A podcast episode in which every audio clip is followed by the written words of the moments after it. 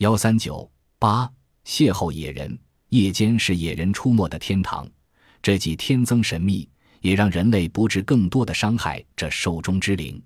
一九七六年，神农架林区一行人在杭金房县和神农架林区交界处一个叫做春树崖的地方时，突然看到公路上有只很大的动物在走动。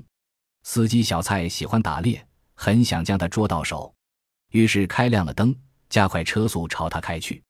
这个动物吓得往公路边的石崖上爬，由于崖壁高陡，没有爬上去，汽车险些砸到了它。司机立即刹车，这个动物一转身就趴在地上，抬起头，两眼盯着车灯。它趴着的那种前高后低的姿态，就像人趴着的姿势一样。这时。司机开大了车灯，连按喇叭。其他五个人下车后，分成两路包抄过去。到相距一二米时，他们清楚地看到趴在地上的是一头从未见过的奇异动物，谁也不敢走近它。它毛色棕红，看上去毛细软，四肢又粗又长，前肢短后肢长，脚上有软掌，走路无声。脸长形，上宽下窄，很像马脑袋，嘴略突出，耳朵叫人的大。额部有毛垂下，眼像人眼，无夜间反光，身高约五尺。林业局的周忠义在地上拿起一块石头打在他的屁股上。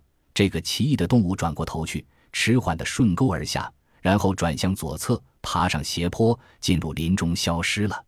据分析，这个奇异的动物就是现在还生活在神农架地区的野人。人心有舒家国两位同志。曾多次听人来报告说看见了大毛人，他们都认为是无稽之谈。这次乘车相遇的亲身经历最有说服力。他们不仅是确信野人存在，还积极宣传捉到并保护他们。